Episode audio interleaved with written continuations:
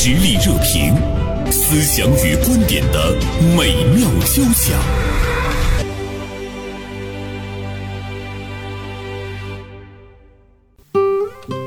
啊，今天呢，和大家来说一说关于大学生就业的话题。一说到这儿，我想不少朋友说：“哦，又到毕业季了。”那么今天呢，大连晚报名笔视线的执笔人常华就写了一篇文章啊，特别呢对这个现象呢给予了关注啊。啊，常华老师，中午好啊！中午好，袁生。呃，我看常华今天的这篇文章中也特别关注到，就是我们今年的这个毕业季，呃，应届大学生的毕业的数量是再创历史新高，是吗？啊，是啊。嗯。那么今年呢，据这个教育部的这个数据统计啊，呃，全国普通高校的毕业生的规模预计能达到多少人呢？一千一百五十八万人啊，同比增长了那个八十二万人啊。嗯。那么今年同样也是一个最难毕业季，所以在未来来讲的话呢，其实我们是不是就可以预见一下，未来的每一年相对比之前都是最难的？对，呃，由于这两年的这这这几年的这个疫情的原因吧，整个经济下行的原因，可能累积了一些这个往届的毕业生，加上今年这个毕业形势呢，也不是那么容容易乐观。从家长的角度上来讲，也是一件很闹心的事情。那不单单是小家庭关注，其实我们整个国家这个大家庭，他对现在的大学生就业难也是很关注啊。最近有没有新的政策？啊，应该是十天之前吧。啊，这个教育部呢，呃，下了一纸通知。这个通知呢是要求今年五月份到八月份开展呢，就是二零二三年的应届毕业生、高校毕业生的这个，呃，就业的这个叫百日冲刺这样一个行动。百日冲刺，百日冲刺啊，一百天嘛。那么就要求呢，各地各高校啊，聚焦当前这个促就业工作的一些重点难点呢，精准的这个拓展岗位啊，优化这个指导的服务，指导呢这个毕业生呢主动的求职。归结其实两个词，两个关键词呢，一个就是导航啊，怎么样给这个大学生的这个就业呢，呃，进行导航啊，怎么样这个导到正确的轨道，怎么样梳理，让你快速的找到工作，包括疏导这个这个大学生毕业生的这种就业的心理情绪，对对。那么再一个呢，就是避雷啊，因为现在这个社会上可能也存在一些这个呃一些黑中介啦，对，包括一些这个用工合同呃不那么规范的，那怎么样？让这个大学生来来躲避这些坑，是因为集中出错嘛？就是你在匆忙之中，一定会有一些那个坑，让你不自觉的跳进去。就像我们说，这个老年人。病了之后乱投医，对，病急乱投医嘛。对，其实我觉得这个现象是一样的嘛。对，在各个年龄段，呃，它都会表现出，呃，其实是同样的一个一个本质啊。是。所以这个黑中介呢，也是要特别的关注，不单单是大学生啊，包括家长，这个避雷也是很重要。黑长花，你说他说的那个那个导航，这个导航能不能起到真的作用？因为我们会看到每年其实国家都比较着急，嗯，也是在有各方面的倡导，对，包括呢前一段时间我们看到有很多高校。的那个大学校长，都主动的去为他的学生寻找工作，就跟各个企业来对接啊什么的，都是在做各种各样的努力啊。你觉得今年的这个导航有一些什么？哎，真的给我们。看到了一个新意，能起到实际的一个解决的效果。就可能点出了几点，就是说这个过去有些高校啊，他可能这个在这个搞校招的时候，片面的追求追求数据，有多少企业进到我们学校来招生了、招人了。嗯。然后呢，也片面的追求这种这种场面吧，啊，追求这种好看吧，有一些花架子。那这个呢，实际上是今年可能在这通知呢着重点出来了。就是你高效啊，你还得务实。你别光给外界说的是一个意向，对，甚至于你把那个意向当成了呃，你给外界说我们实际签约，那真正的这个大学生他会觉得哦，真实的情况不是这个样子的。有的时候我们就说信任哈，其实呃，我们会说哎，你要相信，相信这个城市的统计局给你的数据，相信呢这个大学校园给你的这个数据，怎么让老百姓相信？前提是你得是真的。对，是吧？对，所以高校的这个呃数据一定要是真实的。对，我觉得这个现在从国家教育部的这个角度上来讲，它是要落实。对，它这个就是从这个通知来说，它已经点出了一个问题。其实这个是长久以来的一个问题。是，嗯，现在是不得不去关注，因为我们会看到高校公布的学生就业的数据和我们看到的实际上大学生就业的严峻情况，它会形成一个特别鲜明的对比。对，那么你高校你在诚信这一方面，你如果没有了基础的话，嗯，那我觉得不单单是中国的家长对你是一个信任，嗯，我觉得在全球你的这个高校的信誉也会受影响。嗯，我们看到有一些评价高校，就是你的那个就业人数也是来评价这个高校的教学呀各个方面。对，所以说他这个学校他有有这方面的要求嘛。对，嗯，其实我觉得对于今天的大学生来讲，他们也是蛮焦虑的。嗯，对吧？如果这样的事情落在我们孩子的身上，因为他们过两年也要那个就业了嗯嘛，不单单是呃学生焦虑，家长也很焦虑，嗯。他其实带来的是整个一个社会的一种焦虑的情绪啊。对，尽管我们一直说，哎，你不要焦虑，你不要怎么怎么样，这都是站着说话不腰疼。你说哪有不焦虑？就是我们培养一个孩子，包括这孩子在大学里面，他辛辛苦苦的哎学了四年，嗯，我们从最这个基本的，那我肯定是要找一份工作嘛，我要吃饱饭嘛，嗯，对吧？我总不能大学毕业四年了，我父母还要给我拿钱，这个好像是无论是家长还是大学生们，他都是不能够接受的。嗯。哎，长花，你对那种就是大学毕业的时候，比如说我一时找不到适合我的工作，那我去做一份，比如说我做去做快递，嗯，去开网约车，嗯或者是说我们也会看到有一些大学生他去这个走进农贸市场，去去做一个就这个，临时去做一些事情啊。对，你嗯怎么看？我觉得这个也算一个权宜之计吧，暂时解决不了就业的问题下，可以是先先这么干着。这个我觉得总比在家强吧。嗯就是先做，对，先做。就什么事情你都你你去你去尝试一下，去做一下对或许在做在接触的过程中，对。大家会发现你跟别人不一样，对。因为你的服务，因为你的素养，也许你能碰着一个哎，能够给你带来一个适合你工作的这样的一个、一个机会，是吧？嗯，就是我们还是不太赞成，呃，我们现在家里面等着那是被动的。慢就业。而且慢慢就业，我觉得最大的问题呢是嗯时间长了的话，就产生惰性了，就由慢就业变成不就业了，嗯嗯，是吧？变成最后躺平了，对啊，彻底的摆烂了，对啊，这这是可能比较更可怕的。是。嗯，当他觉得很理所应当，就他离那个社会越来越远的时候，他表现出来的是对社会上很多的一些状况，他是不屑。其实他内心是一种恐惧，嗯就是他不太愿意去走近，他怕受到打击，他就是永远的是呃蜷居在他自己的那个是慢慢的可能跟社会脱节了就，对对。这样的话呢，其实我们也要提醒家长，尽量让你的孩子毕业之后，即便是他找不到工作，也要鼓励他嗯。去做。对，起码或者先打一份工或怎么样都可以。对对啊对对这样呢，就是说他一是呢，可能跟社会呢有一个接触的这样一个机会，嗯啊，嗯，就是在这个跟社会接触的过程中呢，逐渐的调整自己的情绪，学会怎么与人相处，嗯提升自己心理素质。具备这样的之后呢，打这份零工的过程中呢，我还在继续发现我的工作机会。我觉得这个真的是挺重要的。嗯如果你觉得跟你去打零工的这个普遍的从业者相比，嗯你有基本的一个比他们能够稍微基础要厚实一点的这个这个素养哈，包括呃你的呃这个见识，嗯呃，其实可能会会找到一些机会哈。嗯，哎，长花，你担心过自己孩子的就业吗？说句实话，我没太担心。在华东师大、前一段时间刚刚改了个专业，哦啊，他原来学新闻传播的，嗯啊，然后呢，现在就是自己改的，我们也没给他提提示，他、哦他自己说改的什么专业改的哲学系了。他实际上是当时吧，他就想报这个哲学，哲学要比他这个分儿啊要高要高个一两分，所以说就去了这个新闻传播。但他还是心心念念的这个这个哲学，完正好有这么个机会可以转专业的机会，他就考了，报名的还还不少。哦那么最后呢，经过考这个笔试面试，最后他去了。哎，那我觉得孩子相当优秀了。很多的高校其实他都给了孩子到大学有二次去选择重新选择的机会。对对对。就你高考的时候，你可能因为分数的问题没有考上你心仪的专业，但是如果到了大一，你特别努力学习，你在全年级可以排到前十、前二十，那么你就可以有机会去。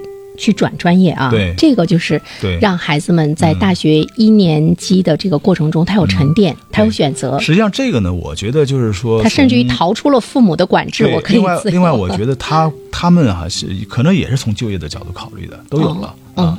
就是哲，学比嗯，传媒好就业，现在。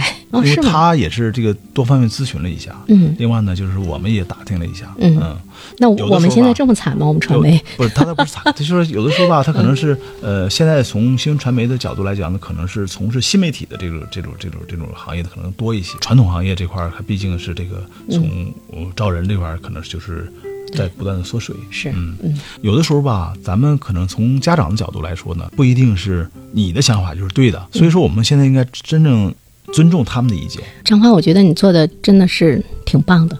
就是你完全是遵从孩子自己的那个意愿，他的那个喜欢。嗯嗯，通过这种方式多看点书吧。真要是转的这个这个专业的话，应该看看的书、读书阅读量得相当大才行。对，探索智慧人生嘛。对对。忽然之间想到说，哎，为什么学哲学他会就业会更好一些？你看我们现在整个社会，就是人们还是比较急躁那种焦虑哈。比如哲学，它真的就是去研究人生的意义啊。嗯。我觉得在今天来讲，我们真的是有很多人需要静下来去思考你的人生的意义是什么。就很多人从来不想这个问题，或者是没有想明白，或者是没有想好。等真的回顾这件事情的时候，你看已经人过半百。所以你孩子他学的这个专业的话，我觉得在未来来说，他真的是面对了社会的一份刚性的需求。在今天跟以往相比，它成为了刚性的需求。我不知道我的理解对不对？是是有这个问题。那个不知道你你孩子是他是转专业了吗？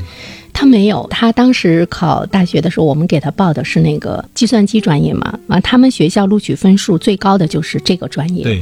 所以呢，大一结束之后，有很多的别的院系的孩子是往他们这个专业他这专业好专业，这是。他就感觉到了压力。他说：“妈妈，他说他现在在分专业，他。”大二他选的是人工智能，他说我们人工智能，我们是一百多个学生哈，他外面转专业的就进来了三十个，说他们很厉害，嗯，他们在他们自己以前那个专业全年级学习都是在呃前五名、前几名的，就是他感觉到了一个一个内卷，还有那个压力。当时给他选这个专业的时候，也是我特别想让他学这个专业，嗯。啊，后来呢，我就发现我是不是不太对。不太对，为什么呢？因为我发现，其实他更喜欢的是物理。大一学物理，回到家之后呢，他没事了，他就在那儿做物理题，经常会说你要求孩子废寝忘食哈。嗯，我从他身上就是看到他做物理的时候能够废寝忘食。后来我就跟他商量，我说，哎，我说你这么喜欢物理，我说那你你大二选专业的时候，我说你可以考虑去物理系，因为他们院校也有哈。可能是我觉得孩子内心还是有一份。虚荣，或者是他也不是说特别不喜欢呃我们让他学的这个专业。他说啊，妈妈，我们很少有我们这个专业转出去的。对，嗯，会给人感觉你很怪异哈。对。他另外一方面，我觉得还行吧。但是，嗯，长华，我我能够感受到，就是如果他学物理的，他会更如鱼得水，他会比今天他要快乐。对，所以这个对我来说一直也是一个，不能说一种遗憾吧，就是我一直没有答案，我不知道对不对。嗯，真的是，就是有的时候吧，我们的判断可能一是不能不一定能左右孩子判断，另外呢，就是说有时候我们判断也不一定是对的。但是我们会看到，比如说你的孩子，他怎么样，他能够真正的很很快乐，嗯，你就会发现他。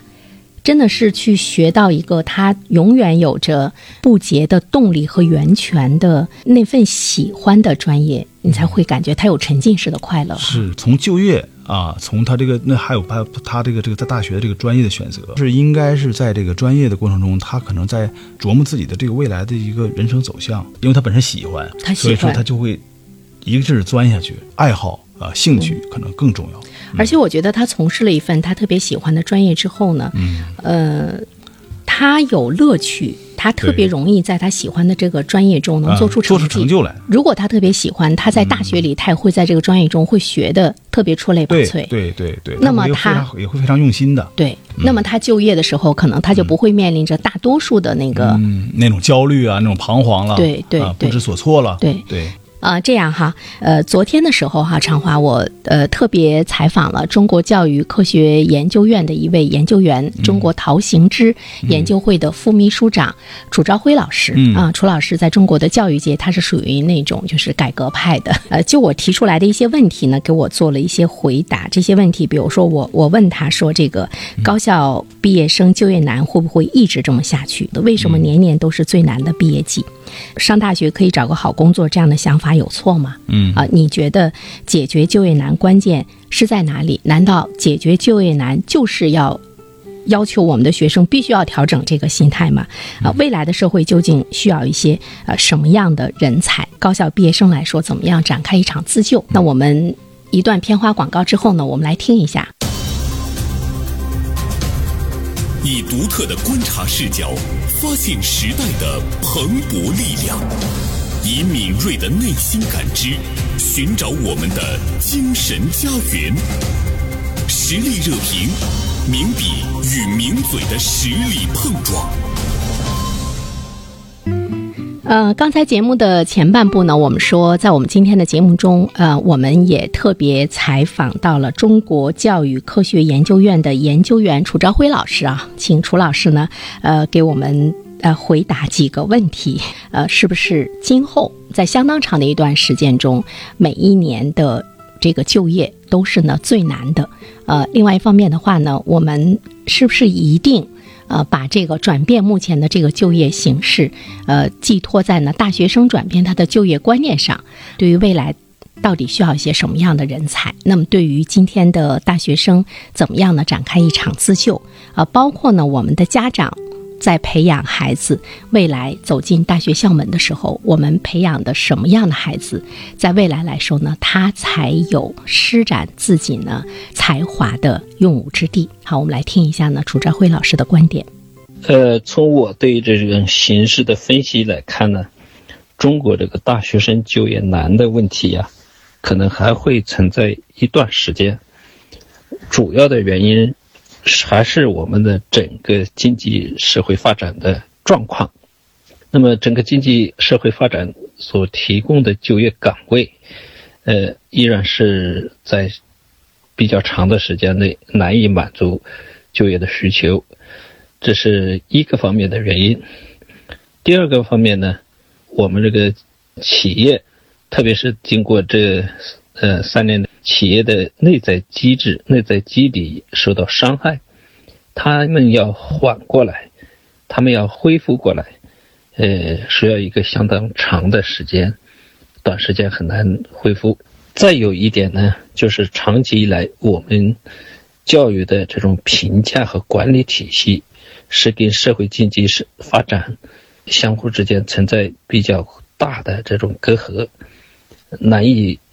相互之间满足需求，呃，所以我们现在培养了的大量的只会普通一些知识的，只会这个一些标准的知识的，没有个人特色的，没有把个人的优势潜能发挥出来的这样一些培养的这样一些学生，我们社会需求的呢，恰恰是在各个方面，呃，需要有。一定的技能，说要有一种的特征呢，不是一个千人一面的人。这两个之间的剪刀差呢，在短期内难以消除，那么也就直接影响到就业。所以，一方面我们有大量普通的，呃，学了标准知识的这样一些大学生毕业；另外一方面呢，我们又有大量的高技能岗位需要人，找不到合适的人。那么，这样就导致。这个就业的问题啊，短期内难以解决，因为这些人培养从小学到中学到大学，他是多年积累起来的，要让他们改变呢，也不是一年半载所能够改变的，甚至在未来的很长一段时间都会出现这种，呃，都会存在这种问题，所以不要寄希望于短期内大学生就业的问题得到根本性改善。呃，第二个问题，在过去很长一段时间呢，呃，事实上上大学跟不上大学，他就业的机会以及就业岗位的这个差别是客观存在的。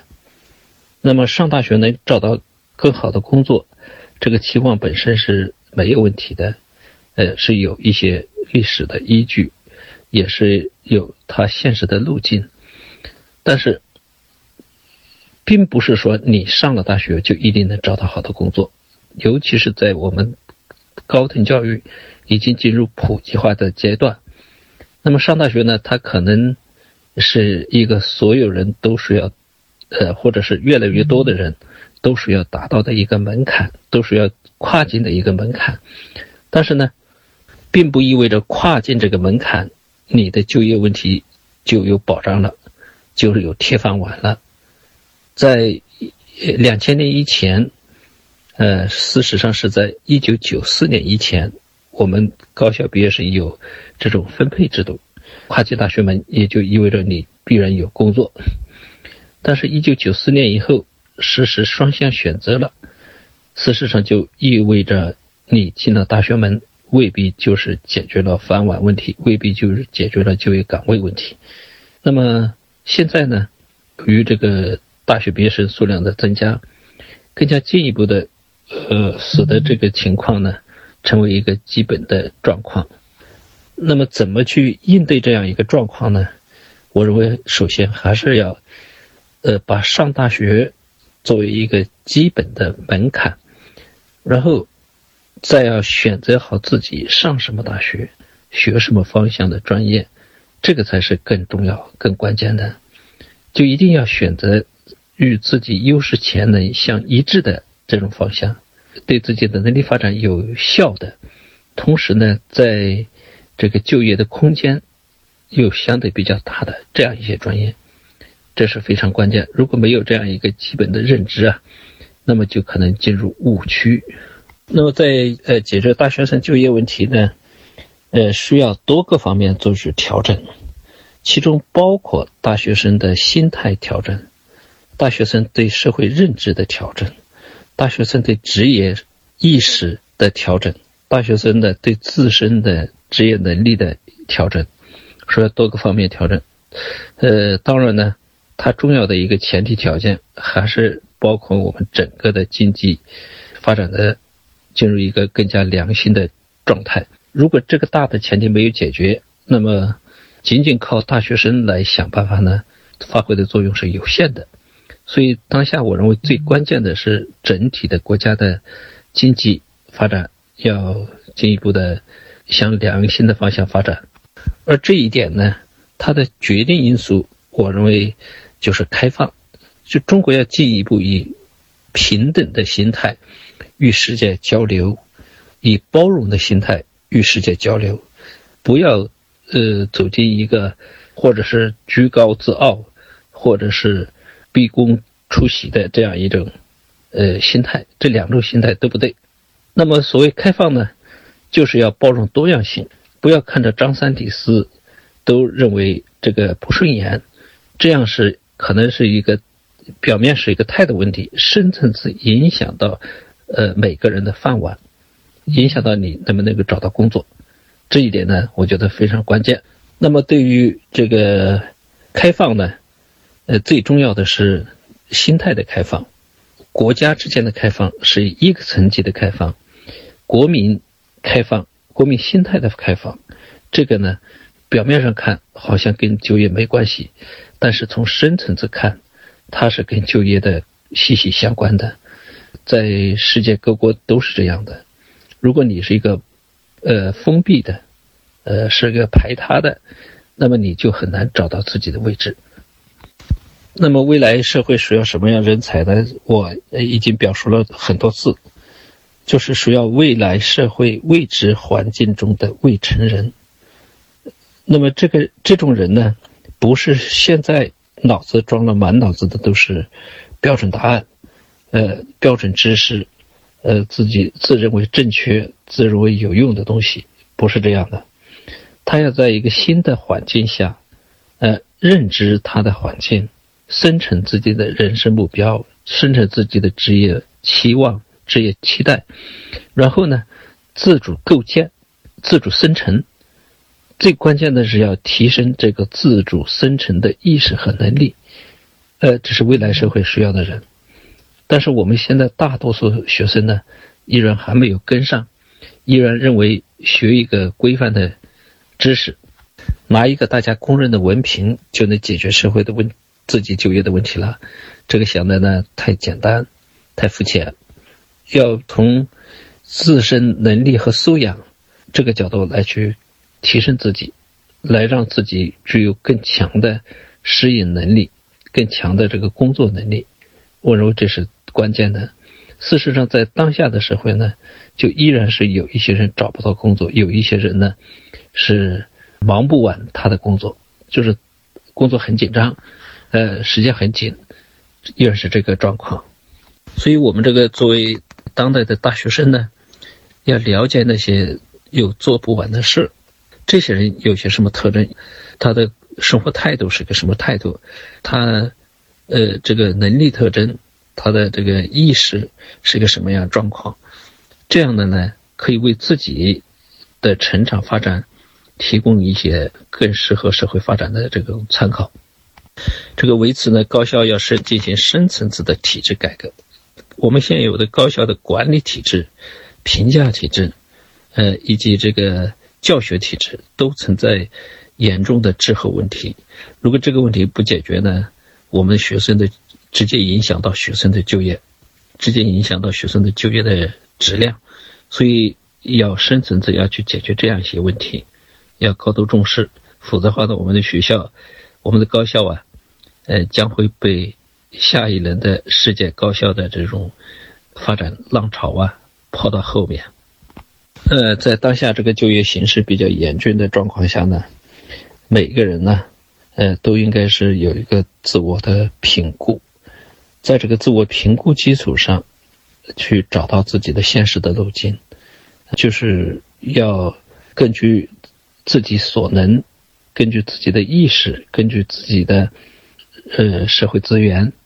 来确定一个找一个适合自己的工作，就在做当中去发现自己，然后发现自己的同时呢，又要发现社会的需求，呃，社会需要我干什么，把这两方面很好的结合起来，我认为这是呃目前大学生呢解决自己的困境的一个基本的路径。社会热点，传媒观察，穿透共识，寻找价值，实力热评，谈笑间，共论天下事。呃，刚才呢，我们是听了一下中国科学院的研究员楚朝辉老师的观点啊，因为楚老师是特别忙，以前在我们的节目中呢，都跟我们做电话连线，他是参与到我们的讨论中。他是一个一直在积极的，在为呢中国的教育改革在奔跑、在疾呼的人，鼓与呼的人。对对对，所以呢，像接受我们这样地方媒体的采访，他也是倾尽了他的这个所能吧。啊，昨天给我传来这个录音的时候，已经是晚上将近十二点了。他说他才下飞机，又接受了一个记者的电话采访，完了之后呢，录这么一个东西呢，传给我们。嗯，其实我觉得还是。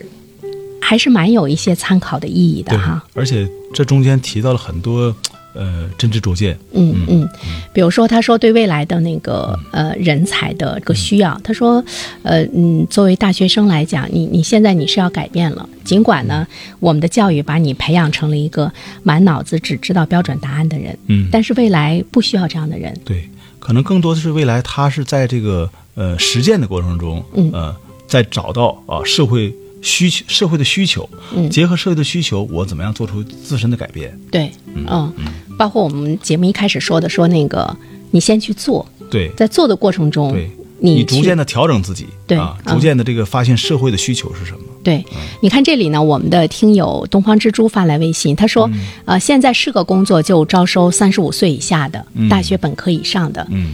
嗯，他认为呢，对于大学毕业生来说，应该有一堆的岗位等着呢，因为这个年龄就已经把很多人都是拦在门外了啊。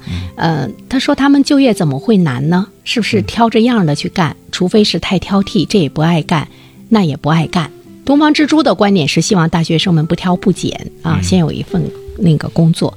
但是我觉得对于大学生来讲，他有的时候他难以说服自己。另外，他有个心理预期的，对。是吧？我我寒窗苦读这么多年，嗯，呃，我希望这个学有所用，对，啊，我希望我能找到一个呃薪水更高，或者是这个实现自身价值更强的这样的一个企业，这样一个单位。对，呃，我们一直是要求他们调整心态，但是呢，那大学生可能也会反问，嗯。对吧？说你既然我一毕业你就让我去干那个，你觉得可以去干快递的活儿，可以去干网约车司机的活儿。那我为什么要要要学这么多年？对，是吧？我为什么要去上大学？对吧？你为什么要让我学哲学，让我学人工智能？对，我研究的应该是怎么机器人去开车的问题。对，而且你需要不断调节自己的。虽然我可能这个知识储备够了，嗯，但是你这个知识储备，你在社会上是不是就能完全？充分的施展出来，充充分的释放出来。嗯，那么这个时候可能更需要你具备这种自信的能力啦，呃，与人沟通能力啦，这都很重要。对，所以你看，《人类简史》的作者他在预测预测未来的时候，他认为只有永葆对周围事物的好奇心，嗯，挑战自己，终身学习，包括应对未知的未来，嗯，这些人可能在未来来说呢，才更加有。这个竞争力。是，所以说你看，为什么说这个每年虽然是这个面临都是面临这种这个最难毕业季，但总有一些人是就业的。对，而且有些人他手里可以拿到很多份 offer。对，而且你看刚才那个楚教授他也讲了，我们现在这个正处于找工作、处于这种焦虑状态的这些大学毕业生，嗯，是可以多研究研究那些。